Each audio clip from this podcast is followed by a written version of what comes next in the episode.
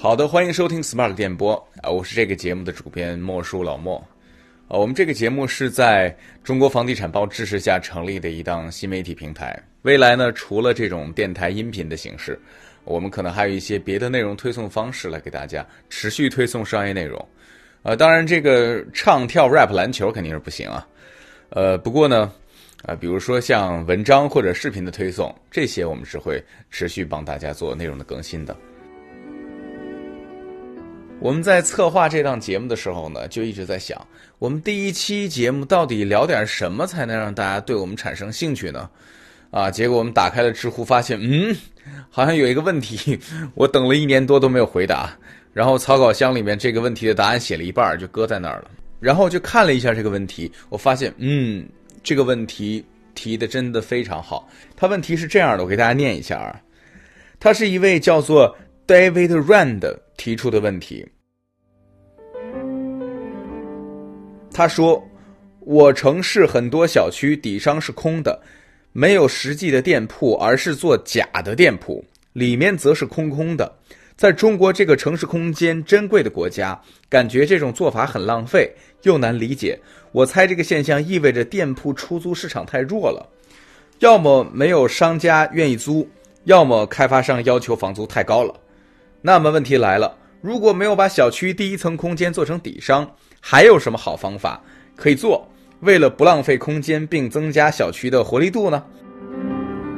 这个问题提得非常好，所以呢，我们希望用一期节目的时间用来专门回答这个问题。啊，除了给大家去解释这个问题之外呢，我们也衷心的希望能够给这位哥们儿解释一下我们中国的房地产界的一个现象。呃。就但是我们要插一句啊，就是哥们儿，你这个语法还是需要提升的。我看你是一个网红，然后也是哈佛大学毕业的，呃，也是我们房地产行业的人，呃，这个非常好。但是你的中文可能需要再提升一点啊。呃，你提的问题是非常好的。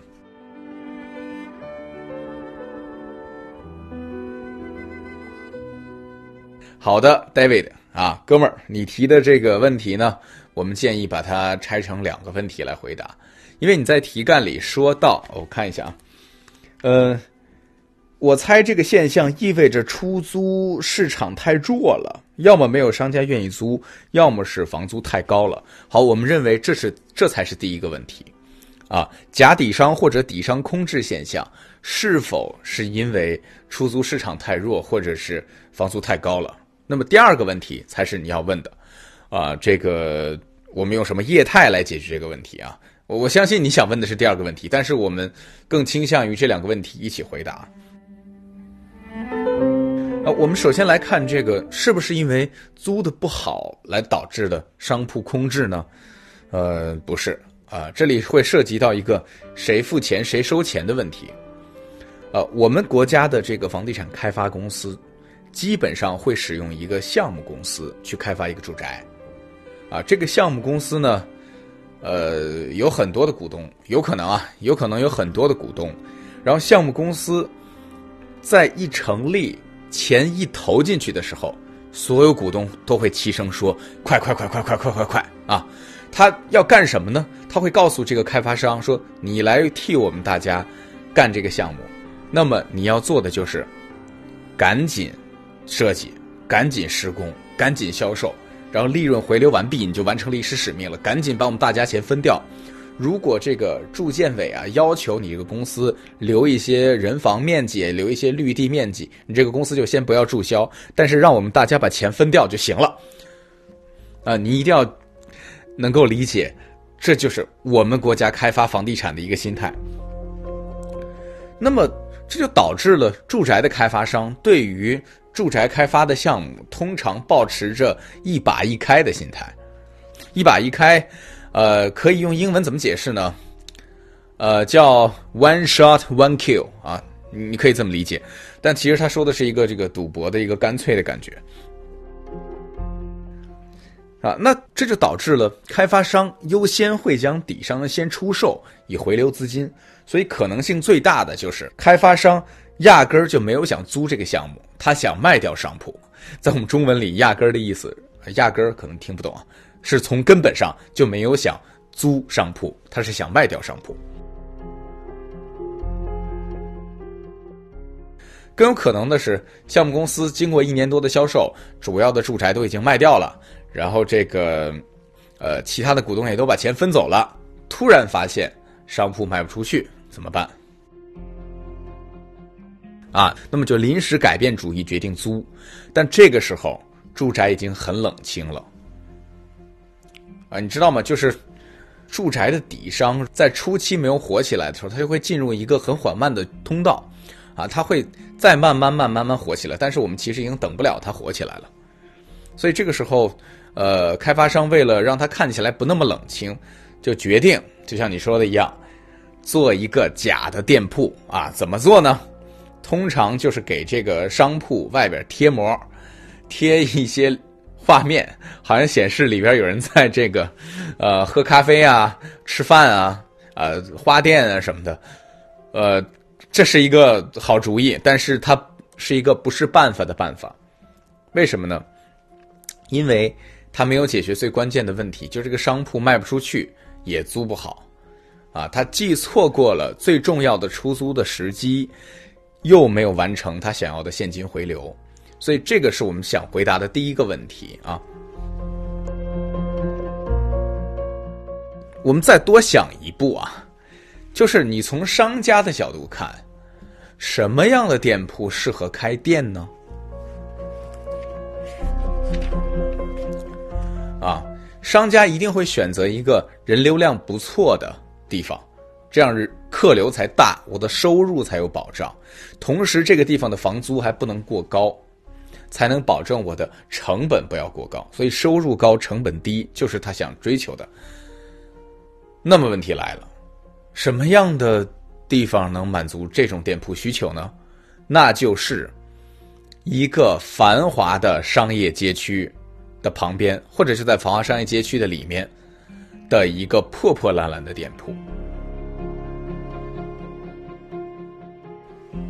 啊，你们都可以去找你，你们随便想，你们自己老家的城市，城市中心一定能找到这样的一些地方，尤其是老的商业区，它一定会有某一片的建筑是比较破败的，但是这个商业的街区人流量没有问题，这种地方适合开店。我们甚至说句这个不客气的话，你们开店成败的占八成的因素都在这个租约的签订上了。啊，能签一个位置好又便宜的租约，几乎就能断定你的胜局。那么，如果你呃租下来之后呢，你想加盟一个连锁店，那你就去让它标准化改造，然后把 logo 啊、什么 staff only 啊，然后这种操作间的标准给你打造一下，能让你看起来干净整洁。那你觉得，如果我们想开一个精品店，那你就把它自己装修的美轮美奂也可以。这样看来，新建小区 恰恰跟这个逻辑是相反的，因为新建小区的，呃，商铺业主刚刚买掉了商铺，他不太可能自降身价，把他的房租压下来，所以他的房租是有比较高的这个呃租金预期的。但是，新建小区的商业氛围往往都比较淡，我们都知道，新建的小区大部分都不在城市中心，它都是。呃，离城市中心距离比较远的地方，有的甚至在开发区和郊县。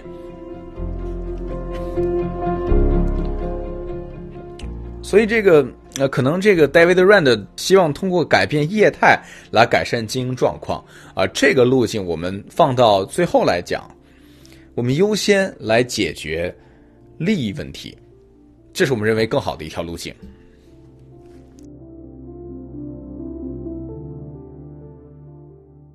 在早期的英美国家里，咱咱们就说英国吧。其实英国就是奠定了和完善了现代房地产开发行业的最重要的国家，没有之一。最重要的国家，你看到现在的服务的房地产五大行，大部分它缘起都跟英国有关啊。它很多的合伙人也都是英国的。你像重量联行，就是英国和美国各有一个总部啊，这就不多说了啊。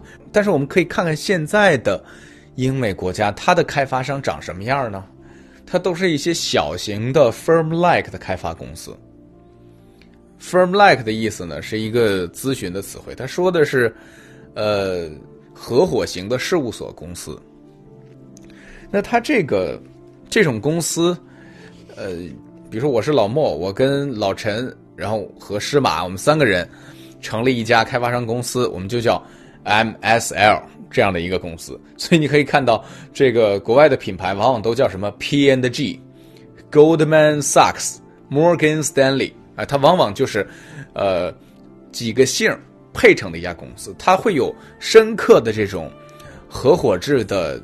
呃，事务所型公司的影子，但是现在这些公司未必会叫呃事务所型公司，很多都已经成为了集团企业。那我们再说回来，说这个呃事务所型的公司有什么优势呢？哎，他几个股东可以商量着来，他可以干到一半说：“我们别卖了，我们先租好不好？”或者说，我们别光做开发了，我们开发和房地产经纪一起干，行不行？你看我们销售这么强，呃，或者说我们别光给自己开发了，也可以给别的公司做策划和代开发、代建，可不可以啊？所以你看，这个确实啊，就国外这种小型的事务所公司，它的商业模式之多变之灵活，令我们叹为观止。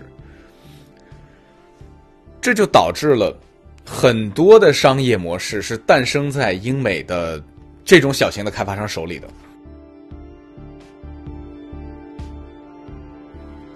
比如说，呃，招商转投、带租约出售、呃，出售回租、出售回托管等等一些模式，这是我们国内的开发商一般不会尝试的。那好，那你说这个 Firm Like 好，那我们如果效仿它，我们要怎么做呢？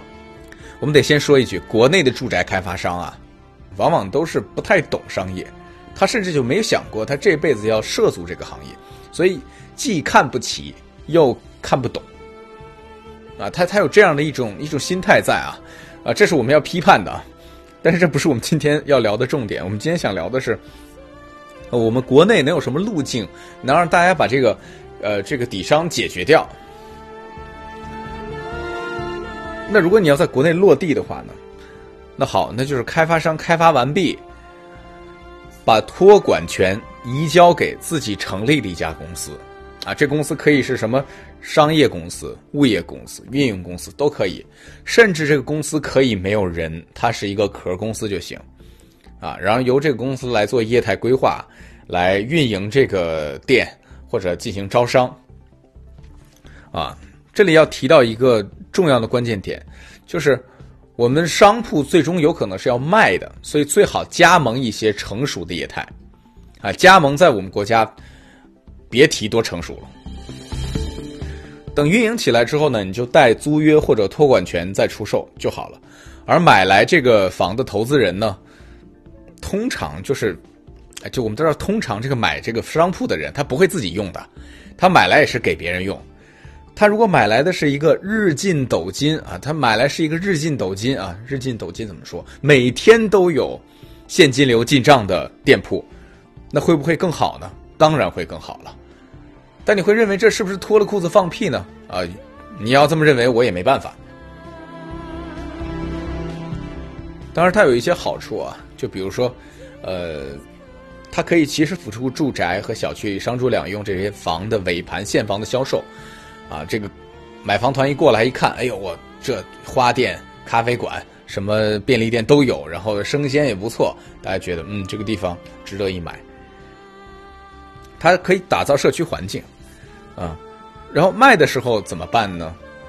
它其实要签两份合同，一份是房屋的销售，另外一份呢是把这个加盟的这份合同也卖给客户，因为它有装修款什么的。如果你不想经营这个业态呢，就把加盟合同解除掉，付一点违约金。那相比相比商铺的钱来讲，这点钱不算什么。所以买家可以整个接盘一个成熟的店铺，这是一个这个新的思路。这么做的好处有很多，但最主要最主要的是可以解决，呃，店铺冷清的问题。好，第二个问题就是你最想问的。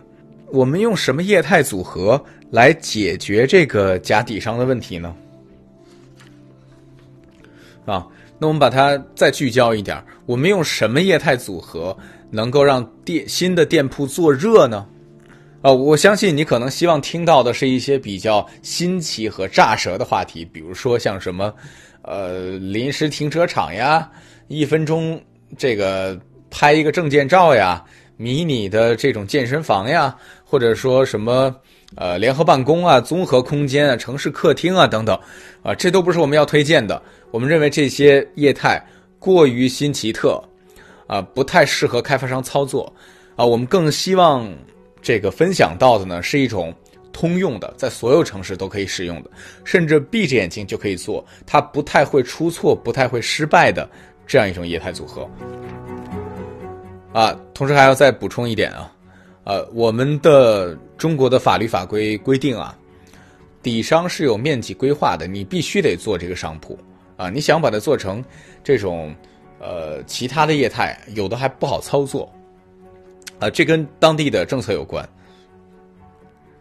好的，我们闲话少叙，来聊你最想关心的问题。我们要做什么业态才能让这个底商把膜撕掉，然后真正的热闹起来？第一件事儿是把两个二百平最大的商铺打通，做成四百甚至六百、八百的大型的商铺。烤串跟火锅，二选一。啊，请注意，这个非常关键啊。呃，这两个业态是在我国最不容易空的业态。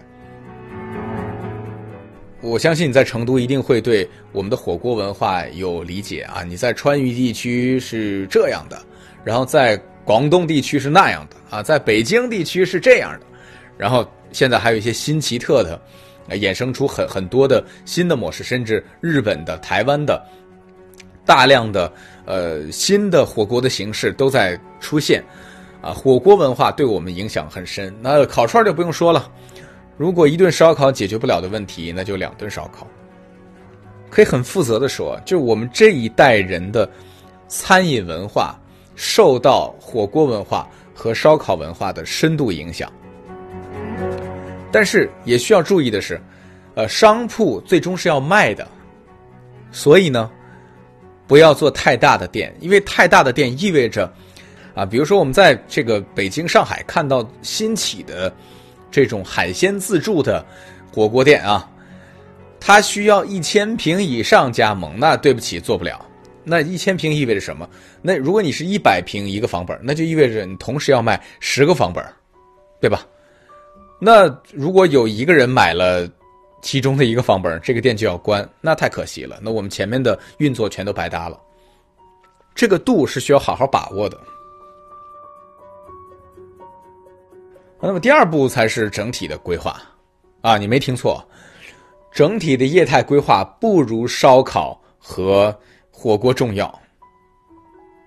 对，那整体业态规划呢，是需要找一个主题。呃，既然你都能自己去规划这个商铺了，那你当然是希望他能做点什么，比呃路面上看到的那些大陆货的散的底商，还是要形成一些群落的。我们在这里面有几个小建议，呃，希望大家能够听到这个节目之后，能够跟着一起思考啊。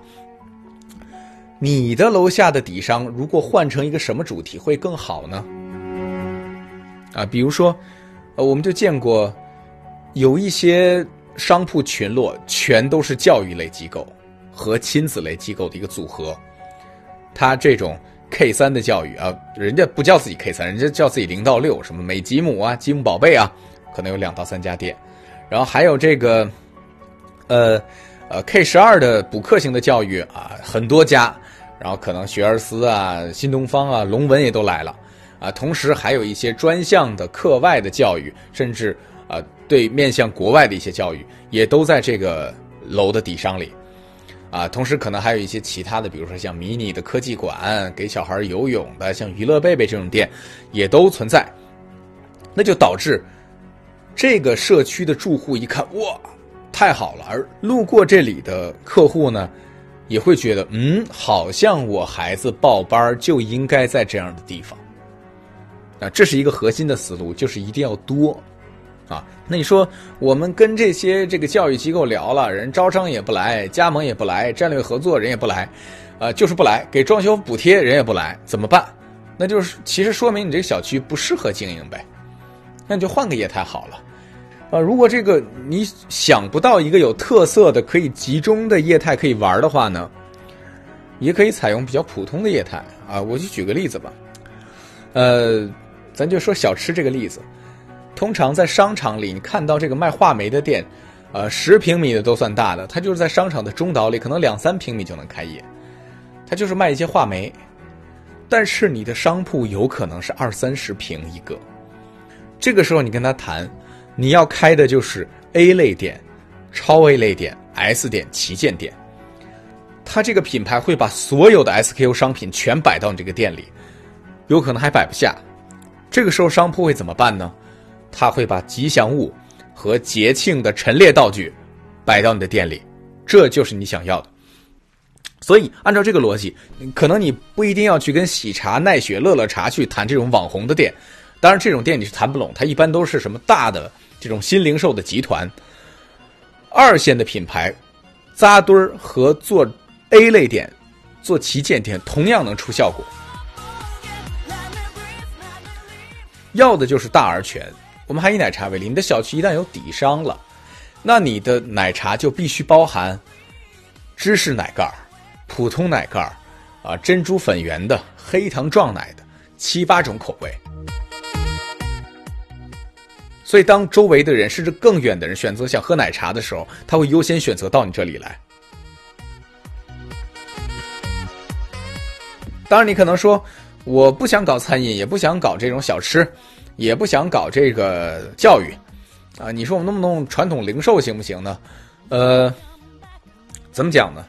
就是十元店啊，包括名创优品、No Me，包括一些玩具店、酷乐潮玩、杂物社这样的业态。商业领域对他们的争议是非常大的，呃，我同样认为，如果你有把握的话，集中的开也是可以的，也能形成一些效应。好的，除了我们刚才定下的火锅和烧烤，这简直是珠宝上的那颗钻石啊，Diamonds on the crown 之外，我们还要给这个地方定一个主题。那主题定下来之后呢，就是主要的辅助的业态。辅助的业态怎么去挑选，其实大有讲究啊。我们通常建议便利店和生鲜这样的业态可放啊。便利店这个业态其实争议也是非常大的啊。如果这个地方的所有业态都不火的话，那便利店会是最挣钱的业态，因为它最稳。但是如果这个地方的业态火起来了，便利店可能就没有那么有优势了，那它最多会成为一个配套。呃，生鲜店呢，则是另外一个情况，因为生鲜店自己，呃，内部本身是一个江湖，我们在这期节目可能说不清楚。生鲜店里面的模式非常多，但是我们想一下啊，你小区里还是需要这样的业态配套的，包括一些干洗店啊、面包店，就是干洗店、面包烘焙店，呃，这个烟酒专卖店都是很需要的，但不一定要我们自己开。我们觉得。适合开发商干的，还就是便利店跟生鲜，也不用做别的了。你要说除了这些业态之外，我就还有空的店铺怎么办？或者说我按照你之前那个思路行不通怎么办？啊，没关系，也有方法。那就是选择一些，呃，客户会穿过城市过来消费的业态啊。大家可能听着觉得像米其林一星餐厅啊，但是我说的不是那种特别高端的，像米其林餐厅啊，呃，买手店啊，这个我觉得经营难度都太高了。那确实挣钱，但是就开发商在商业领域他永远是新手，所以就干不了这样的业态。同时，这种业态人不放加盟。我还有一点需要提醒的呢，就是像上海武康路这种白天是餐，晚上是酒吧的这种形式。啊，它可能就适合一线城市，以及这个，呃，你说像马卡龙啊这种精品的烤面包店，这种我也不推荐。它经营起来波动性非常大，它可能经营一段时间就不火了，可能跟我们开发商这种利益是有差异的。啊，我可以给大家就是抛砖引个玉啊，这个呢，我希望这个我们听众朋友也别光听我一个人在这唠啊，大家可以看一下自己城市里面有没有适合这样做的业态。因为我在广州就曾经看过一种，啊，只卖德国香肠的店啊，特别火，只卖德国香肠。你不但可以进去买走，你还可以这个，哎呀，我说着就流口水了。你还可以现场让他给你去。烹调一下，给你挤上酱，然后拿那种纸的船形盒给你吃吃一下，哇，味道简直太棒了。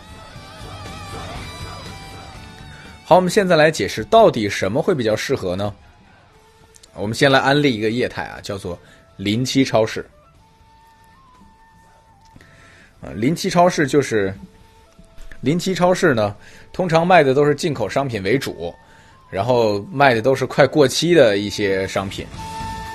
呃，这个商业模式其实历史很久了，但是都没有成气候，是不是？大家觉得干这件事儿不是特别光彩啊？甚至说，买这些东西的人都不是脸上很有光啊？但是呢，但是我为了做这期节目呢，我加入了一个这个临期超市的群，然后他们给客户发货就从这个群里发，我给你念一下他们卖什么东西，你就知道这种店为什么那么火了。啊，原产于澳大利亚的爱仕牛奶，这个十五盒一组，每盒二百毫升，保质期呢还有十个月，呃，三十五块钱两箱，三十瓶。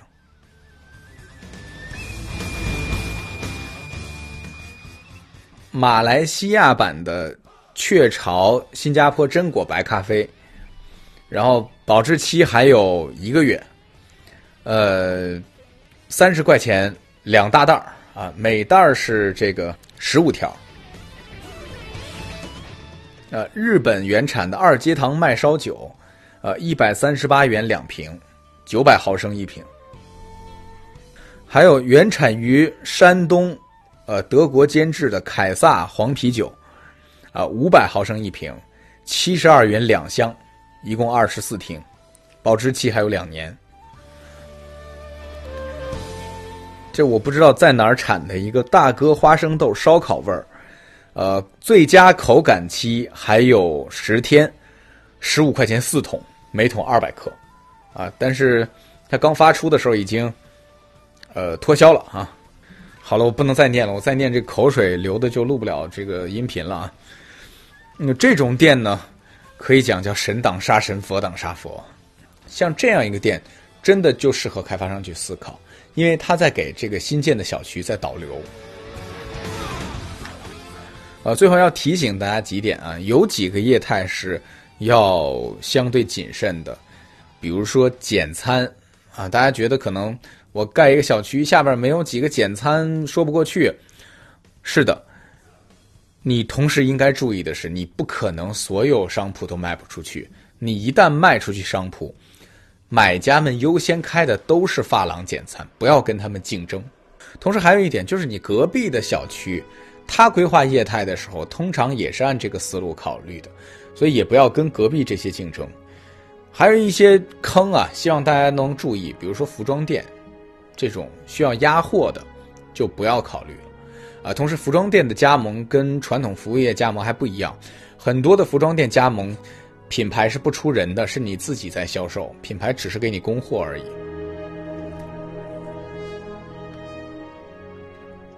在节目最后呢，要说几个原则：第一，一定要开旗舰店，啊，这个这点投资啊，对于商铺的房产投资人来说不算啥。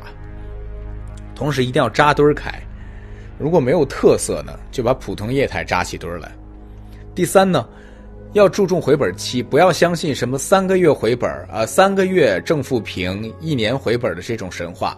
你越相信它黄的越快。如果这个业态在小区新建的时候，两年内能收回装修，就非常不错了。最后是不要跟隔壁小区竞争，也不要跟自己的已经卖出去商铺的这些竞争。最后是，别忘了烧烤跟火锅二选一。好的，本电台节目不代表报社的立场，感谢大家收听，再见。